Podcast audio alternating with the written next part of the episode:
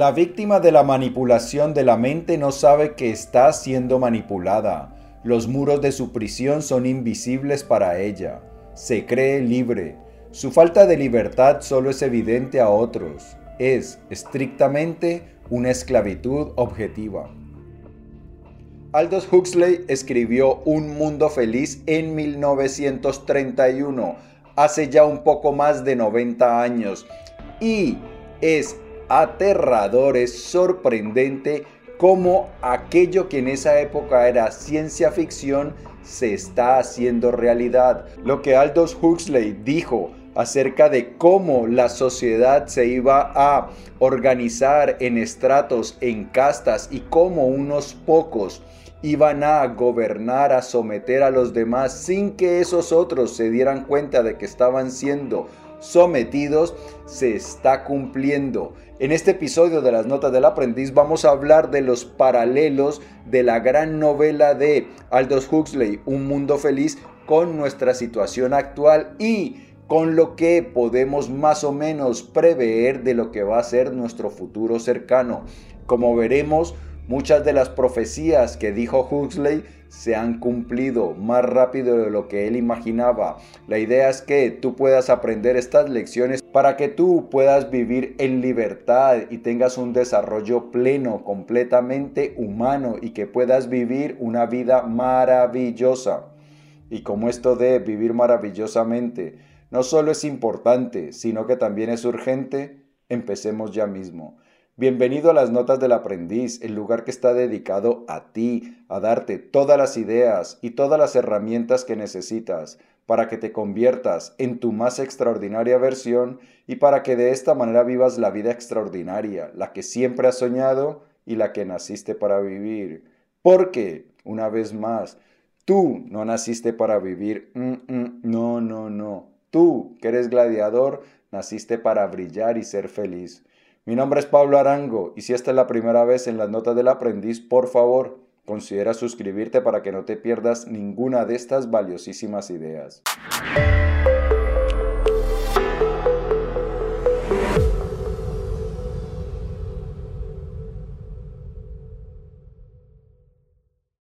Yuval Noah Harari, uno de los intelectuales más influyentes de los últimos tiempos, considera a Un Mundo Feliz su novela favorita, porque él realmente aprecia el grado al cual se han hecho realidad aquello que Aldous Huxley supuso que podría ser nuestro futuro cercano o no tan lejano.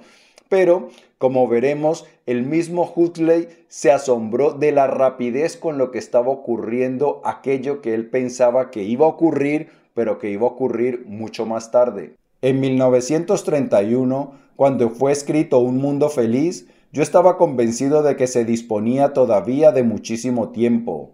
La sociedad completamente organizada, el sistema científico de castas, la abolición del libre albedrío por el acondicionamiento metódico, la servidumbre hecha aceptable por dosis regulares de bienestar químicamente inducido y las ortodoxias inculcadas en cursos nocturnos de enseñanza durante el sueño eran cosas que venían, desde luego, pero no en mi tiempo, ni siquiera en el tiempo de mis nietos. Huxley escribió Un Mundo Feliz en 1931, pero ya 27 años después, en 1958, escribió otro ensayo que se llamaba Retorno a un Mundo Feliz, donde nos advertía que aquello que él pensaba que iba a ocurrir mucho más adelante estaba ocurriendo con pasmosa velocidad que no íbamos a tener tanto tiempo para escapar de ese control mental, para escapar de la pérdida de libertad que puede atraer a tiranos y a gente que vive obsesionada por el poder y por su interés propio. Y en un mundo feliz vemos que la sociedad está organizada en castas. Estas castas, de la más inferior a, las superiores, se producen gracias a la manipulación genética y, al acondicionamiento mental. Los bebés son sometidos a un proceso que hace que todos salgan iguales y que todos tengan diferentes capacidades. Los de las castas inferiores tienen menos capacidades y los de las castas superiores van teniendo cada vez más capacidades. Pero aparte de eso, son acondicionados también para que vivan feliz en sus castas. Cuanta más baja es la casta, dijo Mr. Foster, se le da menos oxígeno. El primer órgano afectado es el cerebro y después el esqueleto. Al 70% del oxígeno normal se obtienen enanos y por debajo de este porcentaje monstruos sin ojos que carecen absolutamente de utilidad, concluyó Mr. Foster. Bien, como lo dije, los embriones de los seres humanos son manipulados genéticamente y son metidos como en unos frascos donde se van cambiando las situaciones en las cuales se va desarrollando, se cambian las condiciones en las cuales los fetos se van desarrollando y aquellos que están predestinados a una casta inferior pues obtienen menos oxígeno y menos recursos para que no se desarrolle tanto como los de las castas superiores. Ahora bien, esto es algo que en la práctica ocurre hoy en el planeta. Sabemos que hay clases sociales donde la gente tiene más recursos y los niños que nacen bajo esas condiciones pues pueden desarrollarse de una manera diferente.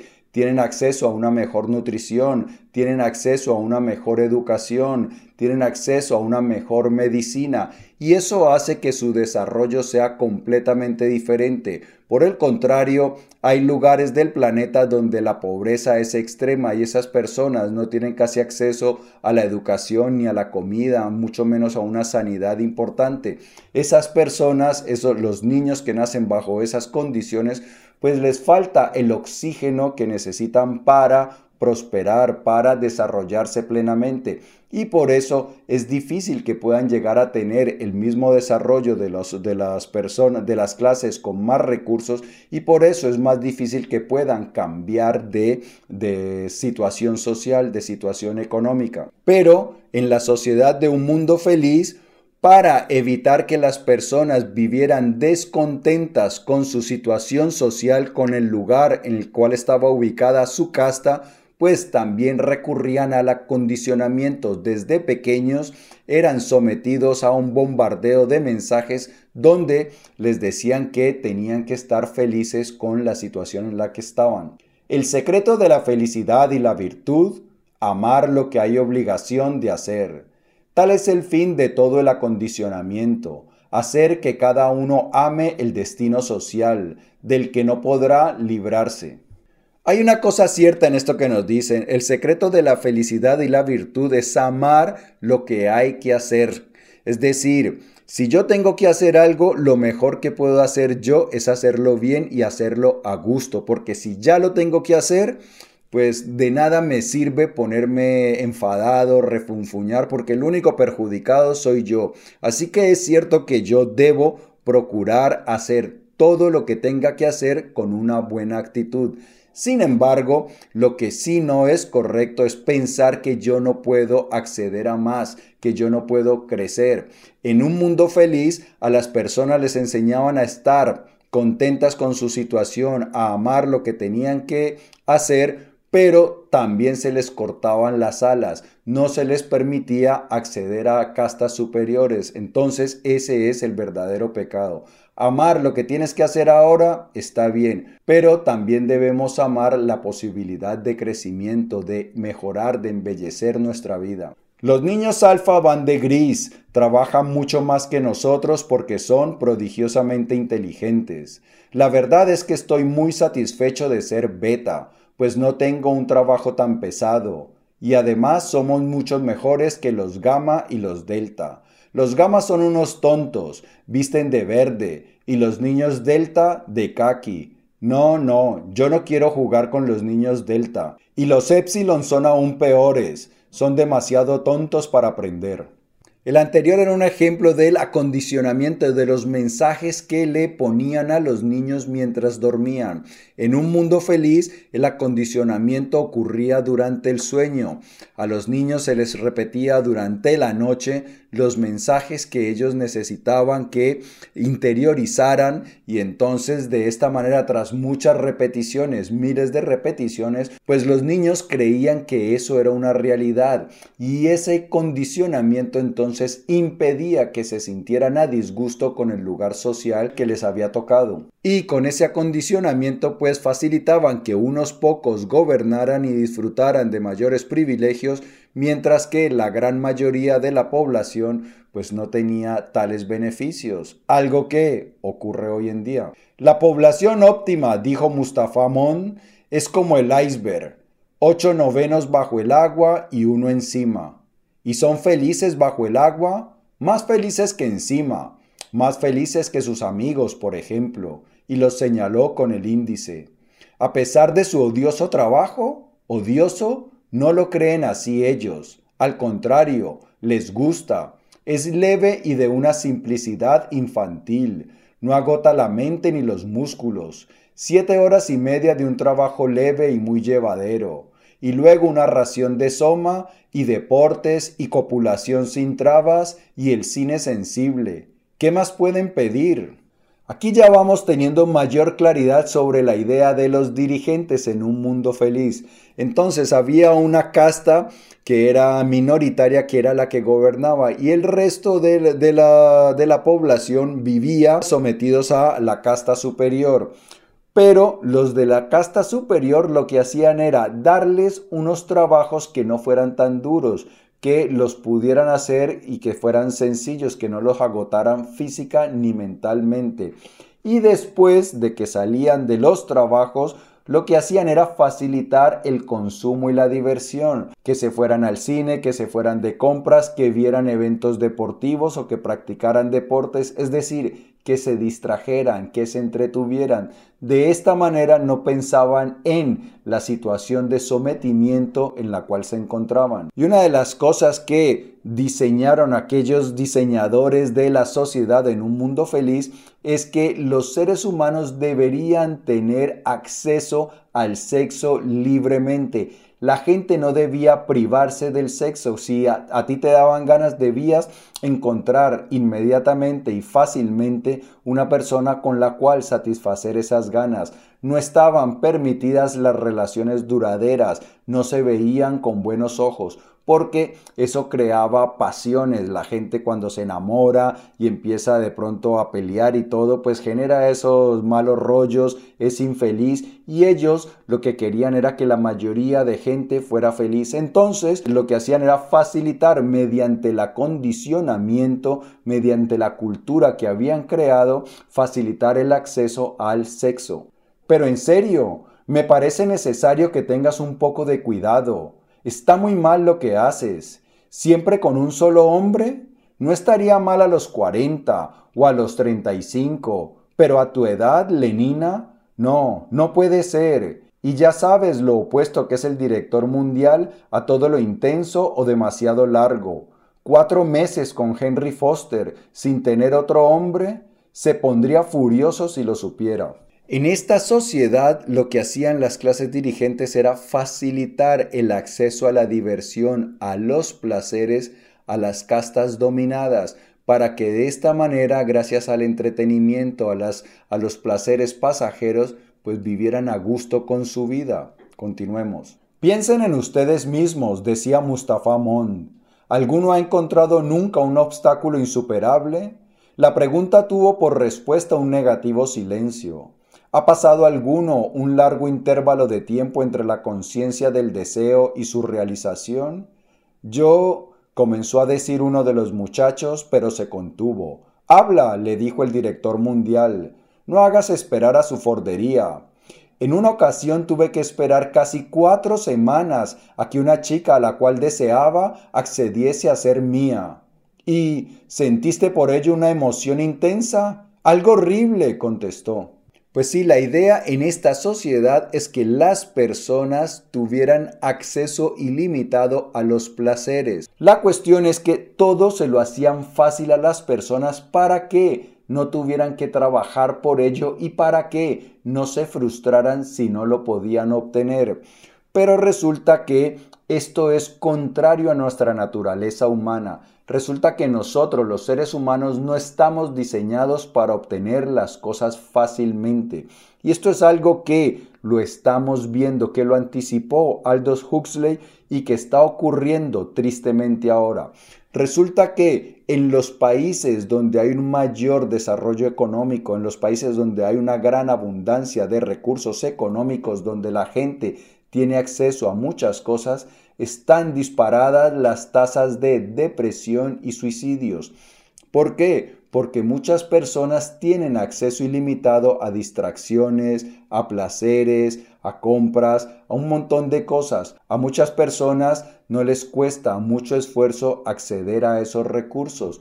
Y eso hace que las personas al final no le den importancia a aquello que tienen.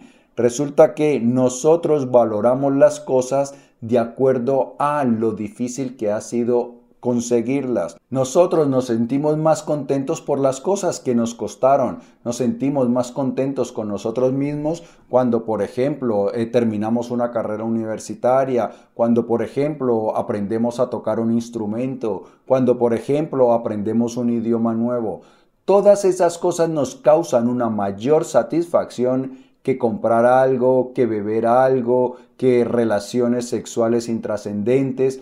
O sea, esa, esa, satisfacción que, que obtenemos por el placer pasajero no se compara con la satisfacción que obtenemos cuando trabajamos por una meta importante. Así que ya lo saben, el secreto de la felicidad es ponerse metas difíciles y trabajar con el corazón para alcanzarlas. Las distracciones, el placer efímero no se comparan a la satisfacción que obtenemos cuando nos esforzamos por algo que es importante para nosotros. Aún después de la decantación, el individuo está siempre en el interior de un envase, de un invisible envase de infantiles y embrionarias restricciones.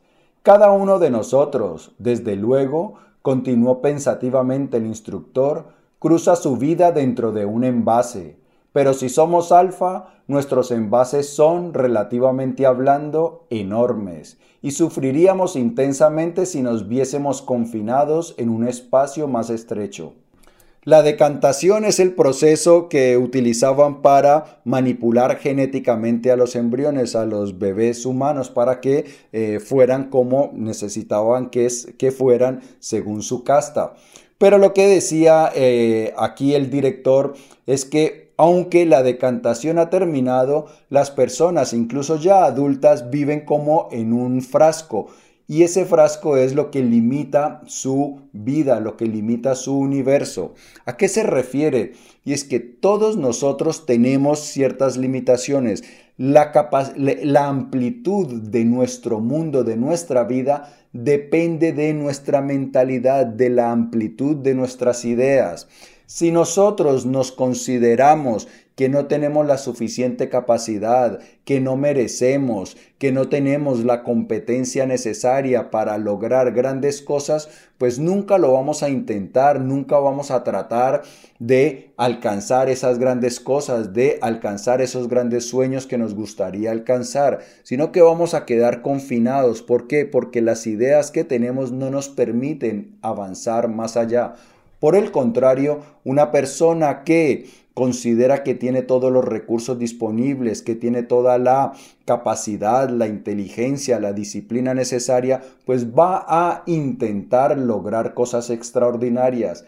Pero todo nace en las ideas que tenemos. Si yo creo que puedo o creo que no puedo, siempre estaré en lo cierto. Observen, dijo triunfalmente el director, observen. Los libros y los estrépitos, las flores y las sacudidas eléctricas, quedan irremisiblemente unidos en la imaginación de estos niños, y al cabo de repetir doscientas veces esta lección u otra semejante, su maridaje será indisoluble. Lo que une el hombre, la naturaleza es incapaz de separarlo. crecerán con lo que los psicólogos llaman horror instintivo a los libros y a las flores. No son sino reflejos inalterablemente condicionados, quedan inmunizados de libros y botánica para toda la vida.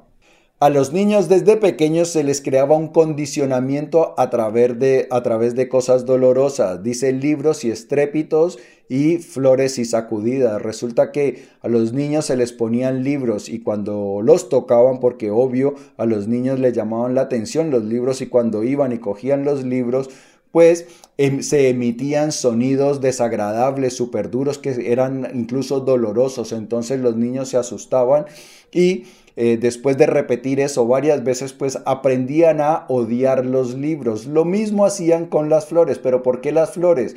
Porque lo que ellos no querían era que la gente desarrollara un gusto por la naturaleza y que salieran de paseo a la naturaleza sin consumir. Lo que en la sociedad de un mundo feliz eh, les preocupaba más era que la gente consumiera. ¿Para qué? Pues para que las castas dominantes pudieran seguir obteniendo más riquezas y de todas maneras para que la sociedad siguiera funcionando. El consumo era lo que más se estimulaba en esta sociedad, que la gente comprara, comprara y comprara. Y como las salidas al campo eran baratas, pues entonces disuadían a los niños para que odiaran el campo. Hoy en día, en la sociedad nuestra nos bombardea constantemente con mensajes que dice compra, consume, consume, consume. Algo que ya es una realidad. Pero lo de los libros también es importante porque hablamos de que vamos todos en un envase y el tamaño de ese envase depende de nuestras ideas. Si nuestras ideas son expansivas, nuestro envase es grande. Si nuestras ideas son más cortas, nuestro envase es mucho más pequeño. Y los libros son una forma de expandir nuestras ideas. Por eso, todos estos regímenes autoritarios se preocupan mucho por controlar la información. En casi todos los regímenes se controla la información para que las personas no salgan de su ceguera, para que las personas vivan sometidas ideológicamente. Por eso, los libros son tan importantes porque le dan amplitud a tu vida, porque ensanchan tu libertad. Es curioso, murmuró el director mientras se alejaban. Muy curioso pensar cómo, aun en los tiempos de nuestro Ford, la mayoría de los juegos se jugaban sin más aparato que una o dos pelotas, unos palos y, en algunos casos, un trozo de red. Imaginen qué tontería es permitir a la gente jugar juegos complicados que de ninguna manera aumentan el consumo. Es una locura. Hoy en día los inspectores aceptan solo los juegos nuevos, que requieren, cuando menos, tantos accesorios como el más complicado de los existentes. Esta es una de las profecías de Huxley. En 1931 la mayoría de juegos que jugaban los niños pues eran bastante simples, Hoy en día, si Huxley viviera y ve las consolas de videojuegos, ve los juegos que se juegan también en los teléfonos móviles y ve toda la gran cantidad de aparatos que se venden para que la gente se entretenga y lo que cuesta eso, pues estaría horrorizado con la clarividencia de su profecía. Helmholtz, este campeón de pelota escalator, este infatigable amante se decía que había tenido 640 amigas en menos de cuatro años. Este admirable hombre de comités, bien recibido en todas partes, se había convencido de repente de que deportes, mujeres, poder no eran para él sino cosas secundarias. En realidad le preocupaba, le interesaba otra cosa. Pero, ¿cuál? Y aquí llegamos a la cuestión central del asunto, y es que muchas personas consideran que poder, diversiones, mujeres, es, la, es el objetivo central de nuestra vida. Y no es así. Esas cosas son secundarias. ¿Cuál es el objetivo primordial de nuestra vida? Crecer, evolucionar como personas, llegar a ser el mejor ser humano que podemos llegar a ser. Y eso pasa por la virtud. llegar a ser seres humanos moralmente competentes, es decir, practicar la compasión, practicar el amor, practicar la comprensión, todas estas grandes virtudes que nos hacen mejores personas. Solo cuando nosotros evolucionamos personal y espiritualmente es cuando nosotros podemos verdaderamente ser felices. El placer, el poder son cosas que son atractivas, que son agradables, que está bien si las tenemos, pero eso no basta para hacernos felices. Es solo nuestra evolución espiritual. Como lo dije antes, 27 años después, Aldous Huxley escribió un ensayo en el cual revisaba qué había ocurrido con su obra. En Occidente, es cierto, hombres y mujeres individuales todavía disfrutan de una considerable medida de libertad, pero hasta en los países que tienen una tradición de gobierno democrático, parece que se está desvaneciendo esa libertad y hasta el deseo de esa libertad. Hay una cosa que es importante que nos dicen, es que esa libertad parece que se desvanece, pero también parece que se desvanece el deseo de libertad. Y es que hay una cosa que ocurre. A nosotros los seres humanos cuando nos proveen de algunas condiciones más o menos cómodas, pues nos volvemos muy cómodos y nos sometemos, nos acomodamos a esa situación y somos capaces de entregar gran parte de nuestra libertad con tal de no perder esa comodidad que nos han otorgado. Una democracia capitalista como la de los Estados Unidos suele ser gobernada por lo que el profesor C. Wright Mills ha llamado la élite del poder. Esta élite del poder procura directamente ocupación en sus fábricas, oficinas y comercios a varios millones de los trabajadores del país, domina a muchos millones más prestándoles dinero para la compra de lo que ella produce y, como dueña de los medios de comunicación en masa, influye en el pensar, el sentir y el obrar de virtualmente todo el mundo. Parodiando la frase de Winston Churchill, podríamos decir que nunca tantos han sido tan manipulados por tan poco. Vemos, pues, que la tecnología moderna ha llevado a la concentración del poder económico y político y al desarrollo de una sociedad gobernada implacablemente en los estados totalitarios y cortés e invisiblemente en las democracias por la gran empresa y el gran gobierno. ¿Qué nos dice Huxley? que hay unos grupos poderosos que tienen empresas, entonces le dan eh, trabajo a los individuos y esos mismos grupos tienen bancos y le prestan dinero a los individuos para que ellos compren lo que esa élite produce.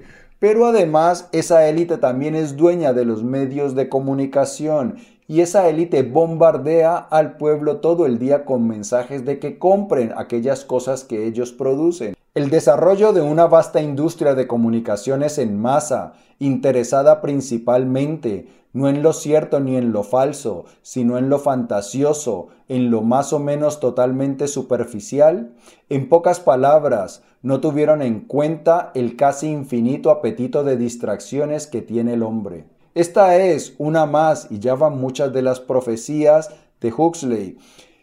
Él veía que se iban a desarrollar eh, medios de comunicación masivos.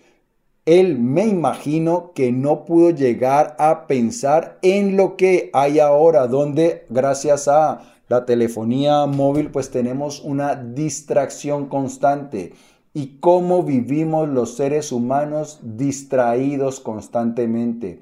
Desperdiciamos valiosísimas horas, desperdiciamos valiosísimo tiempo de nuestra vida simplemente distrayéndonos. ¿Y qué es lo malo de eso? Que cuando nosotros desperdiciamos tanto tiempo distrayéndonos en lugar de construyéndonos a nosotros, pues estamos limitando la felicidad, estamos limitando el tamaño de la vida que podemos vivir, estamos creando una vida mucho más pequeña. Nosotros debemos concentrarnos más que nada en construirnos a nosotros mismos en lugar de distraernos. Decimos libre como un pájaro y envidiamos a los alados seres su poder de moverse sin restricción alguna en las tres dimensiones. Pero, ay, nos olvidamos del Dido. Todo pájaro que aprenda a organizarse una buena vida sin necesidad de usar sus alas, pronto renunciará al privilegio del vuelo y permanecerá por siempre en tierra. Algo parecido pasa con los seres humanos. Si se les procura con regularidad y abundancia el pan tres veces al día, muchos de ellos se contentarán con vivir de pan únicamente o, al menos, de pan y circo únicamente. Ese es el problema. Resulta que nosotros los seres humanos nos acomodamos con demasiada facilidad y si encontramos un estado que nos brinda ciertas comodidades, aunque limite severamente nuestra libertad, pues por no perder esas comodidades vamos a someternos y renunciaremos a nuestra libertad. Amigo mío y amiga mía, si el vídeo te ha gustado, dale por favor dedito arriba. Te invito a que lo compartas para que me ayudes a que hagamos viral la sabiduría. Antes de marcharte, no olvides suscribirte y por aquí quedan otros episodios de las notas del aprendiz cargados de valiosísima información. Yo en ti pienso todos los días en cómo te ayudo a crecer más rápido y amar más grande, que es lo que importa. Por eso, nos vemos muy pronto. Ciao。